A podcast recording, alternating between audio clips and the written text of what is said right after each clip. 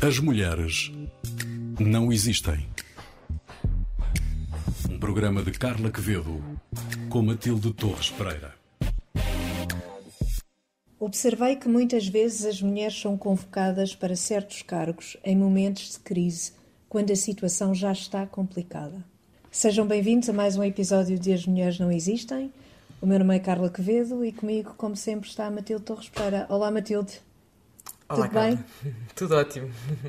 Então, neste episódio, vamos ter connosco a professora Susana Peralta. Uh, vamos falar sobre subrepresentação das mulheres na vida pública em Portugal, razões e consequências, mas isso é mais tarde, não é, Matilde?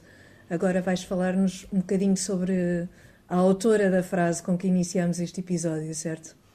A senhora doutora Christine Lagarde, atualmente Uhum. é presidente do Ban- Banco Central Europeu. Uma história de- desta senhora tão fascinante. Ela é atualmente, tem 70, eh, 65 anos, é advogada, executiva e política.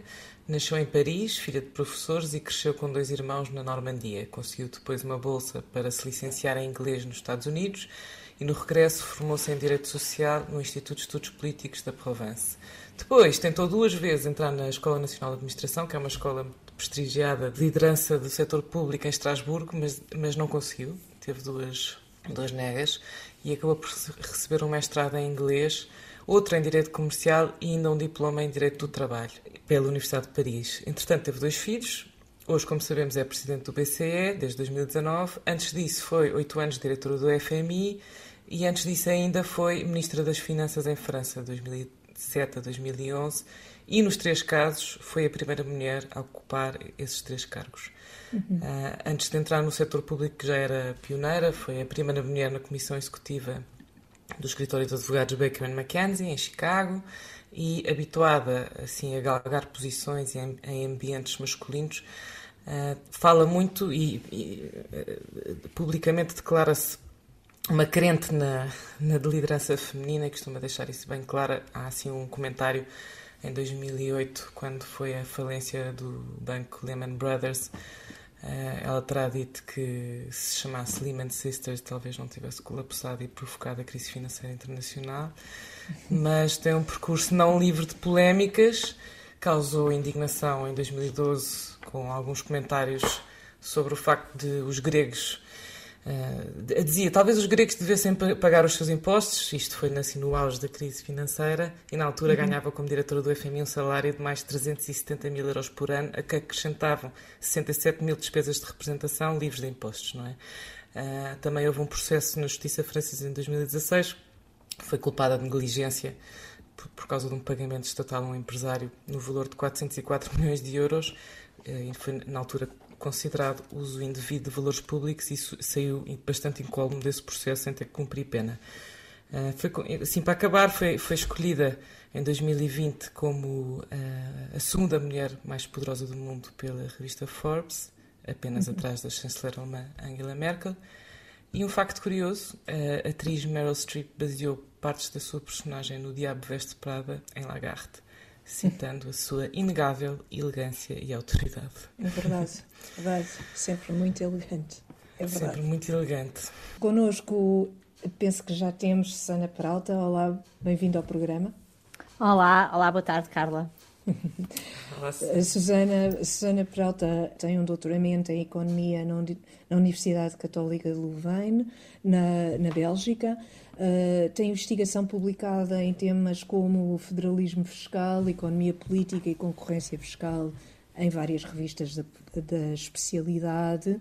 É professora associada com agre- agregação na Nova School of Business and Economics, à qual se juntou em 2004 ensina e ensinou também economia pública, teoria dos jogos, economia da pobreza, microeconomia. Já foi diretora académica do mestrado em economia, do mestrado em investigação em economia e do, do doutoramento em economia na nova SBE. Faz parte do Comitê de, de Coordenação do Doutoramento em Economia, foi coordenadora da área científica de Economia na Fundação Francisco Manuel dos Santos durante quatro anos, é colunista regular do Jornal Público e agora participa num novo programa na Rádio Observador. Chama-se Fora do Baralho. Fora do baralho, exatamente. Fora do baralho. Escreveu há pouco tempo dois artigos no público sobre a ausência ou a percentagem muito reduzida de mulheres em painéis de comentadores e em eventos, como recentemente o da SEDES, que tinha o título, uh, este evento da SEDES tinha o título Reforma do Sistema Político. Esse evento contou com 29 homens e 11 mulheres oradores. Qual é a razão principal, no teu entender, por que se continua a passar este tipo de situação? Ah, eu queria dizer já agora, uh, uh, bem, primeiro, obrigada por essa apresentação tão extensa, eu não, não tenho a certeza de ser isso tudo. Uh, mas. Algumas coisas que já era para, era para focar, era para focar é bem. É, é, para focar bem a parte da economia, economia, economia, economia, economia. Sou economista, sou. economista. Não também, ficam também dúvidas. Sou, também sou mãe de um filho e duas filhas. É, é certo, ok. importante da minha vida.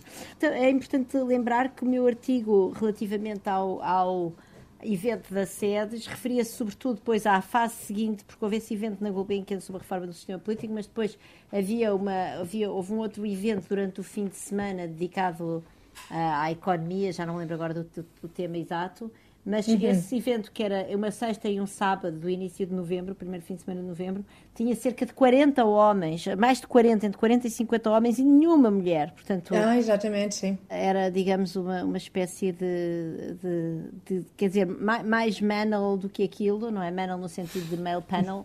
É impossível. É, eu acho que tu, para tu conseguires fazer um, um, painel daqueles, um manel daqueles, tens mesmo de querer ativamente não incluir mulheres, não é? Exatamente, uh, sim. Enfim, depois a questão da diversidade, obviamente, estende-se para além da questão de género. É importante nós também percebemos isso. Portugal é um país uh, onde, se as mulheres têm dificuldade em, em, chegar a lugares de representação, designadamente mediáticos, que é aquilo que estamos aqui a falar, né? mediáticos ou destes, enfim, de falar em conferências, etc., que têm uma importância, vamos dizer, de, de, de, projeção de ideias mas também noutros lugares de poder, as mulheres também têm dificuldade em chegar, mas quer dizer, já nem vamos falar, por exemplo, das pessoas mais jovens, que estão horrivelmente mal representadas em Portugal, e depois das uhum. pessoas de minorias étnicas, que oficialmente nem sequer existem. Portanto, uh, e, e, enfim, pessoas também de, de, de, minorias sexuais, não é? Nós raramente vemos um transexual a falar na televisão, é uma coisa que faria imensa falta. Portanto, Uh, enfim, estamos bastante longe de ter uma, uma sociedade minimamente inclusiva.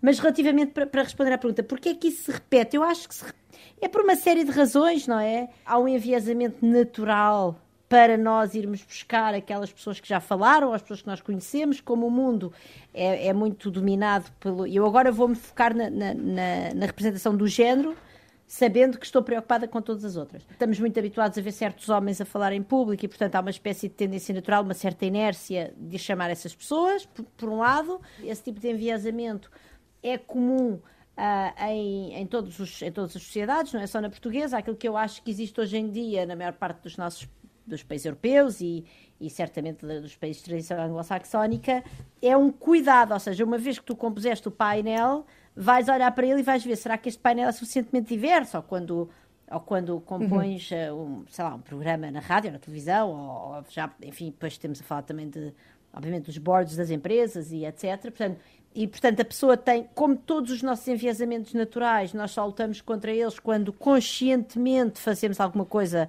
para os contrariar, e isso não tem nada de mal, é perfeitamente humano, e, portanto, isso eu acho que é um, que é um uma checklist que, que, que, em Portugal não existe. Se aquelas pessoas da sede tivessem minimamente essa preocupação na cabeça, nunca teriam posto cá uhum. fora um evento com quase meia centena de homens uh, e nenhuma mulher. Uh, uhum. Depois há, há, um fenómeno de, de, de, que é um fenómeno um bocado de redes, não é? Por exemplo, eu citei num dos artigos do público uma entrevista que o presidente da SEDES deu à, ao uhum. Expresso, uhum. no qual, aliás, se referia à minha crítica e se referia a ela reconhecendo que a SEDES não teve bem, e, portanto, isso é algo que também se deve assinalar como positivo, porque ele podia simplesmente uh, ter ignorado. Claro, eu, eu já fui muitas vezes chamada de feminista histérica e não sei o quê por vários homens comentadores da praça e o Álvaro Beleza não o fez e por isso mesmo merece o meu respeito. Outra coisa é se eu concordo com todos os argumentos que ele deu, mas enfim, mas isso é um debate que. Sim, um dos não argumentos, uma, uma das justificações que deu, segundo me lembro, era que tinham convidado várias mulheres, mas que não tinham aceitado e os convites. Esse é? é? um problema, não é? Eu, eu ia só referir-me a uma frase que ele disse que era o que era o Clube de Cavalheiros, que a SEDES é um clube de cavalheiros para cavalheiros, e portanto há este lado muito, Uau, muito cultural masculino, exatamente, que mostra que as mulheres estão excluídas da natureza. Não queria interromper vocês mas acho que as pessoas nem fazem isso por mal, mas é importante perceberem que quando afirmam uma coisa dessas estão de facto a excluir uma série de pessoas da população, para já que não se revêem se calhar na estética ou nos códigos do cavalheirismo e certamente estão a excluir as mulheres, e depois, de facto, ele refere esse, ponto, esse, esse problema que é um verdadeiro problema, ou seja, é verdade que as mulheres tendem a recusar, com maior facilidade, recusar participar em eventos desta natureza. E isso, aliás, está perfeitamente estudado na investigação. Mais uma vez, quer dizer, isso é uma, é uma ótima razão, em primeiro lugar, para as mulheres também estarem conscientes desse enviesamento e também, provavelmente, se lançarem mais vezes um bocadinho para se exporem algo que elas não gostam de expor, algumas, que é essa, essa tendência para serem mais reservadas nas suas opiniões. Uh, porque esse enviesamento também se existe dentro de nós, nós também o podemos combater, mas é também um apelo muito importante a quem organiza estas coisas, como a SEDES e outras organizações, de tentarem, tentarem, tentarem muito mais, não é? Como dizia a Sandra Maximiano no outro artigo do Expresso, ainda a propósito desta polémica, que foi quando, tiver, quando convidarem uma mulher e ela recusar, peçam-lhe o nome de mais duas mulheres. Que Exato. é para, enfim, podermos, podermos começar a alargar estas redes, porque se as pessoas ficam nas redes onde estão metidas, que são redes muito masculinas, vão continuar a convidar só homens. Exatamente. Aliás, o Poiás Maduro eh, também referiu que se o espaço público é dominado por homens, é normal que essa rede pense logo em, em convidar também homens. O enviesamento de que falas é, é um bocadinho também preguiça, não é? Quer dizer, não, não penso que sejam respostas satisfatórias. Mesmo a questão de, de as mulheres não, não aceitarem os convites, era, era se calhar interessante perceber porque é que não aceitam os convites. Não acham que seja apelativo falar? Ah, há também a tese de que falta confiança às mulheres para falarem em, público. A que se deve realmente essa falta de confiança? Como é que a podemos descrever e o que é que é isto da falta de confiança? Ou se é um mito? Eu acho que há, eu acho que há certamente muita preguiça. E é como eu digo, há- há- há- em Portugal não temos, esse, não temos esse, essa, essa espécie de automatismo de olhar para um, alguma coisa que montámos, um evento, o que quer que seja, e ver, deixa-me lá ver se isto é minimamente diverso. Não temos esse automatismo e temos de começar a tê-lo. É necessário, isso é feito nos outros países e não é, ah, e não é nenhum sinal de fraqueza nós queremos verificar eh, o trabalho que acabamos de fazer, porque não- todos nós temos enviesamentos na maneira como, como nos comportamos. Está estudado pela psicologia, eles chamam isso o, o síndrome do impostor, que na verdade é algo que muitas vezes as pessoas sentem, não é? Todas nós, já, e todos nós também homens, os homens também têm o E também síndrome impostor. claro. Que é de chegar a um sítio, por exemplo, e sentir este sítio não é para mim, não estou aqui bem, eu não faço parte deste meio. Pode ser um meio social, pode ser um meio intelectual, não tenho nada para contribuir e, e, portanto, esta sensação de eu, eu não pertenço aqui, não é? Pronto. O que está, está muito estudado ne- relativamente a este síndrome do impostor é que as mulheres são particularmente atreitas ao dito síndrome do impostor e isso tem sido muitíssimo relacionado e há imensas experiências feitas no campo da psicologia e da economia comportamental que mostra como é que as mulheres realmente se, ah, ah, se recusam mais facilmente a, a- a- falar em público. E porquê é que isso é? Ah, há uma coisa que é certa, é as mulheres são mais perfeccionistas. Em média, em média, há mulheres que são nada perfeccionistas e há homens extremamente perfeccionistas. É importante perceber que nós estamos sempre aqui a falar em média, mas Claro, isso também é mais uma razão para essas pessoas que dizem, ah, eu tentei e não consegui, ir tentando, ir tentando, ir tentando, porque há sempre mulheres que não estão na média, não é? E há sempre mulheres que estão prontas para se atirar, ah, enfim, para falar em público e para, e para expressarem ah, as suas opiniões. Ah, portanto, as mulheres são mais perfeccionistas, têm mais medo de errar, são mais exigentes consigo mesmas. Agora, isso é muito provavelmente um, um resultado de nós vivermos num mundo excessivamente dominado por homens, não é? Por machos, e em que, portanto, nós somos julgadas de maneira muito mais ah, crítica e severa pelos nossos pares, pela sociedade. Uhum. Há críticas às quais eu sou sujeita, por exemplo, nas redes sociais, que eu vejo que são de uma violência Sim. que é muito menos comum contra os homens. Não quer dizer que não exista, mas quer dizer, Sim, sim, é sim. muito menos.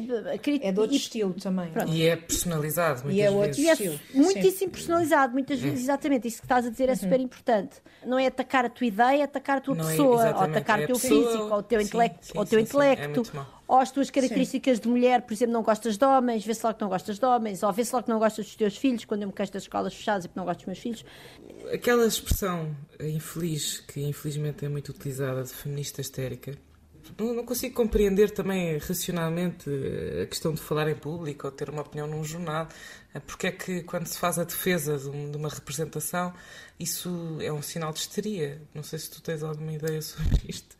Não consigo compreender como é que ainda estamos a ter essa conversa. Mais uma vez, a Sandra Maximiano, no tal artigo que também escreveu no Expresso, em reação a esta minha crítica a SEDES, Aliás, eu devo dizer que o, o, João Duque também escreveu sobre isso mais uma vez e nós devemos reconhecer, apesar de eu não concordar com tudo o que ele ou o Álvaro, ou o Álvaro Beleza disseram eu reconheço e, e, digamos, tomáramos nós que todos os homens pelo menos reparassem que nós estamos aqui a, a gritar contra isso e que nos respondessem. E eu, aliás, tive a uhum. ocasião sim, de sim, agradecer claro. pessoalmente ao, ao, João Duque por isso, cuidado, pois outra coisa é se concorda ou não com ele, mas isso é outro tema, nós não temos de concordar uns com os outros de maneira Como é nenhuma. É óbvio, claro. uh, mas a, a, Sandra explica que ela própria, investigação conduzida por ela com estudantes na Índia, em que ela os submete a uma experiência de terem de apresentar estudantes universitários e estudantes universitárias terem de apresentar um trabalho ou apenas perante o professor da faculdade ou perante toda a turma, é logo que reparem que há diferenças substanciais entre, entre estudantes homens e estudantes mulheres.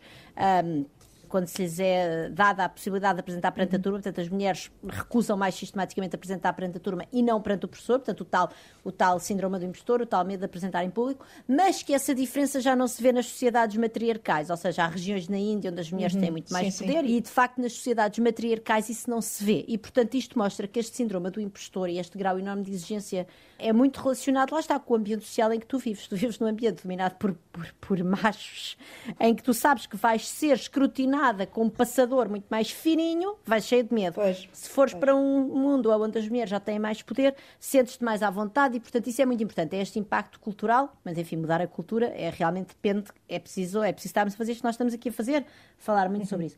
As histéricas, quer dizer, nós sabemos que isso vem do, de, de, de são, são, vem das histórias do Freud, acho eu, não sei, sendo que eu não sou, uhum. não sou psicóloga. Já falámos aqui sobre isso no programa, sim. E vem com a questão das mulheres histéricas por frustração sexual, não é? Portanto, e é por isso que eu também levo tantas vezes, por exemplo, críticas à minha aparência física a toda a hora, eh, no, Twitter e esta coisa do não gosta de homens. Você não deve gostar de homens, deve ter um problema qualquer com homens, eu por acaso não tenho. Um, e mesmo que tivesse. Estou-me a rir, não tem graça nenhuma. Não, mas, não eu, eu acho que uma, uma resposta engraçada poderia ser sim, tenho. De facto, é verdade. Sim, percebes? E depois? É... E como é que, depois, como exatamente, e depois, continua é essa conversa? O que é que isso tem a ver? Não se deve alimentar é os trolls. Essa ideia, é mas essa ideia da, da histérica remete muito para essa ideia. Sim, da... sim, claro. Uh, é uma grande dizer, confusão, não, não é? Também é uma grande confusão. Mas percebe, mas é essa ideia, não é? Esta, sim, esta sim, gaja claro, para estar aqui claro, tanto claro. a falar não sei que, de mulheres é porque não percebe sim, o valor que não, o homem pode ter na vida dela. Algo assim meio freudiano maluco. Acho, acho que, até, maluco. acho que até podíamos terminar a, a, frase, esta gaja para estar aqui a falar, ponto final. Não é preciso sobre o quê. É, é basta, basta aparecer, basta, basta aparecer, não é? Ali que uh, nestas estas reuniões por Zoom eh, agora durante a pandemia, que havia um grau de cansaço muito superior nas mulheres do que nos homens por causa dessas reuniões. Porquê? Porque se sentiam muito, muitíssimo observadas e, e eram constantemente confrontadas, claro, com a sua imagem. Portanto, também há esta questão de, de, mulheres se sentirem especialmente observadas e nesse aspecto hum. físico, o que é, o que é desmotivador, pode ser muito desmotivador, não é? Da sua participação na tua experiência, na tua investigação, existe alguma consequência de haver uma subrepresentação das mulheres na vida pública? Isso tem consequências económicas? Há muita investigação sobre isso, sobre a questão dos role models, não é? Que mostra como o facto de haver lugares de representação que sejam ocupados ou por mulheres ou por pessoas da tua minoria, uh, isso no fundo permite-te que tu te projetes nesse futuro, não é? Que tu, que tu de repente aquilo torna-se uma possibilidade e ao tornar-se uma possibilidade leva a que as pessoas façam escolhas na vida que no fundo são investimentos nesse futuro que, que se torna uma possibilidade. Quando tu vives num mundo onde nunca há mulheres eh, e isto mais uma vez estende-se às, outros, às outras importâncias das outras representações. Aliás, as mulheres são a única minoria que não são uma minoria, são, são mais ou são menos uma maioria. pessoas, ou, ou até uma maioria, depende dos países. Em Portugal é uma maioria. Uh, exatamente. Mas, uh, mas pronto, quer dizer, 50, é 50-50. A verdade é que é mais ou menos metade, é uma maioria por poucos. É outro enviesamento muito importante dos seres humanos. Os seres humanos são muito maus a projetar-se no futuro. A maior parte de nós vive, vive numa espécie de presente uh, muito arraigado, não é? não é? Por isso é que nós, sei lá, pessoas que têm dificuldade em manter o seu peso ideal, que têm dificuldade em parar de fumar, ou em parar de beber, ou fazer uma série de coisas mais para a saúde, um, porque tem, porque tu, tu, pensas muito mais no teu prazer atual uh, do, que, do que no custo futuro, não é? E, portanto, as pessoas são mais, por isso que as pessoas poupam menos do que deviam, enfim, para pensar em, por exemplo, na idade da reforma, é, muitas não coisas. conseguem portanto, retardar a gratificação. Nós somos maus, a, a, somos, enquanto seres humanos, isso não tem nada de mal, somos, somos maus a pensar no futuro. E, portanto, quanto mais esse futuro nos parece uma impossibilidade, menos são, uhum. menores são os investimentos, eventualmente. Uhum com algum custo que nós vamos fazer no momento presente. Por exemplo, o Rui Rio disse isso quando foi agora das autárquicas, não é? Que ele teve muita dificuldade em encontrar mulheres e não sei o quê. Porquê é que as mulheres ah, vão, vão, investir aquele custo enorme, que eu acho que deve ser, porque eu nunca fui militante de nenhum partido, mas de ir a, uhum. a reuniões de base e estar a aturar secas, às vezes em horas que são impróprias à e provavelmente com muita conversa lá está, muita, muita aquela coisa do clube de cavalheiros, não é? Portanto, se há muita uhum. conversa na qual elas podem não estar interessadas por alguma razão. Portanto, é, porque é que as mulheres são de estar a, a, impor ainda esse, esse, custo, que é sempre um custo, se elas acham ou se elas não veem, não se conseguem projetar num futuro em que elas vão ter alguma espécie de importância política. E idem nas empresas, não é? Porque é que as mulheres vão fazer mais horas ou fazer, enfim, trabalhar com mais afinco ou tentar ter ideias mais extraordinárias para a empresa ou não sei, se elas olham para os lugares de topo da empresa e não veem lá uh, mulheres representadas e idem na carreira académica, claro. claro. Se, não, se há poucas mulheres catedráticas, porque é que eu hei de estar aqui a passar as horas do meu dia a trabalhar na minha investigação para chegar a catedrática, onde eu sei que isso para mim vai ser muito mais difícil. Portanto, muito e, portanto, é, é, muito importante ter mulheres, nos, é, tal como é muito importante ter pessoas das minorias nos lugares de representação. Uh, e também já agora pessoas com, com limitações uh, físicas, né? pessoas com portadoras de incapacidade. Tudo isso é muito importante porque isso dá o sinal às pessoas a dizer vale a pena, investe em ti, trabalha, uh, esforça-te, porque, isso, porque uhum. podes lá chegar, podes lá chegar. É? Essa possibilidade de poder lá chegar é super importante. Susana Peralta, muito obrigada, muito obrigada pela por teres aceitado o convite e, e, por esta ótima conversa. Teríamos muito mais a dizer e, e infelizmente o nosso Acabou tempo é muito curto. Acabou queríamos mais. Queria, claramente tempo. queríamos, queríamos mais. mais queríamos dá. mais, mas não dá. Mas talvez numa próxima oportunidade. Muito obrigada. Obrigada, e... eu é que vos agradeço às duas, foi ótimo, foi uma conversa e... muito interessante. Obrigada. Muito bom, muito obrigada. Muito, muito obrigada. obrigada. Matilde, vamos rapidamente às nossas sugestões. O que é que trazes hoje? Muito rapidamente, só uma sugestão de pesquisar este caso completamente uh, muito complexo e, e fascinante da, da, Britney Spears e a sua tutela por parte do pai. Uh, há, um, há, um, documentário que infelizmente é difícil ver em Portugal que se chama Brave, uh, Framing Britney Spears, mas também encontrei um artigo na BBC se pesquisarem Britney Spears Conservatorship. explica tintim por tintim do que é que se trata este processo em que a cantora foi agora ao fim de 14 anos Finalmente. libertada de uma tutela muito, muito, muito complexa em que não tinha qualquer tipo de controle sobre as suas finanças pessoais uhum, e muitos já. outros aspectos da sua vida. Sim. E tu, Carla, traz-nos um artigo da Atlantic? Um artigo da Atlantic eh, da Anne Applebaum uh, sobre as razões que levam a que homens maus, entre aspas, autocratas como Putin ou Lukashenko estejam neste momento a ganhar no mundo e, muito resumidamente, porque a maior democracia do mundo está a permitir que isso aconteça. É a conclusão dela, ao tornar-se mais fechada por si própria, a América mais fechada por si própria, menos interessada naquilo a que, se, a que chama a promoção e a divulgação da, da democracia nos países autocráticos, sem ser pela imposição de guerras. Portanto, há uma mudança que parece subtil, mas que tem consequências. É um artigo muito interessante, é longo, mas vale a pena lê-lo. Os autocratas estão a ganhar, tenho medo deste artigo. Os autocratas estão a ganhar, exatamente. Vamos então uh, fechar este episódio dizendo que As Mulheres Não Existem é um programa da autoria e apresentação de Carla Quevedo e apresentação também de Matilde Torres Pereira. Tem a edição de Maria Saemelo e está disponível, como todos os episódios anteriores, na RTP Play, no Spotify e no iTunes. O apoio técnico desta emissão foi de Henrique Santos. Até ao próximo As Mulheres Não Existem, um programa sobre mulheres para ouvintes de todos os géneros. As mulheres não existem.